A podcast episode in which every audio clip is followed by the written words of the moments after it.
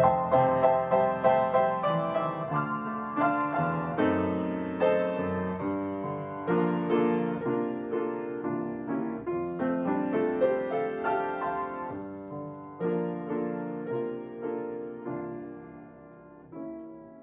es martes 11 de octubre. Estamos estudiando nuestra lección número 3 que se titula Comprendamos la naturaleza humana.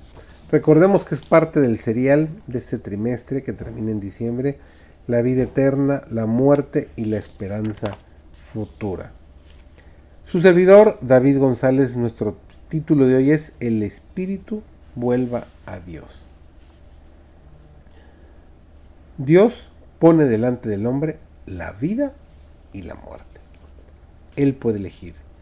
Los que no escogen aceptar la salvación comprada a precio tan alto deben ser castigados, pero vi que Dios no los encerrará en un infierno para que sufran eternamente, ni tampoco los llevará al cielo, porque inducidos en la compañía de los puros y santos, sería hacerlos excesivamente miserables, pero Él los destruirá por completo para que sean como si nunca hubiesen existido. Entonces su justicia estará satisfecha. Formó al hombre con el polvo de la tierra y los desobedientes y profanos serán consumidos por fuego y volverán a ser polvo. Vi que la benevolencia y la compasión de Dios en este asunto debieran inducir a todos a admirar su carácter y adorar su santo nombre.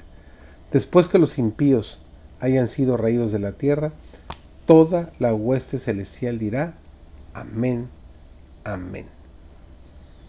La nobleza de la, de la tierra está constituida solo por seres humanos.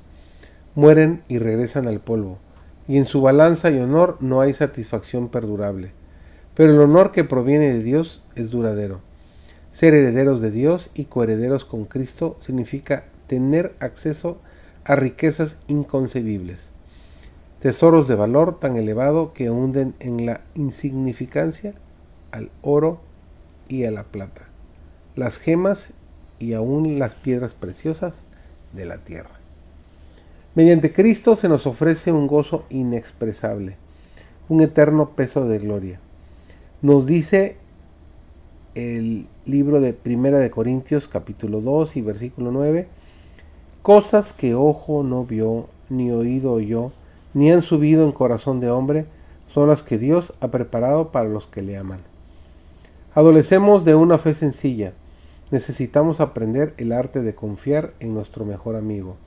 Aunque no lo vemos, Jesús cuida de nosotros con tierna compasión y se conmueve con el sentimiento de nuestras enfermedades. Nadie acudió jamás a Él con fe. En medio de su gran necesidad, y salió descorazonado de delante de él. El cristiano es el hombre más feliz del mundo. Se siente seguro porque confía en Jesús y se regocija en su presencia. Su escudo está en Dios que salva a los rectos de corazón.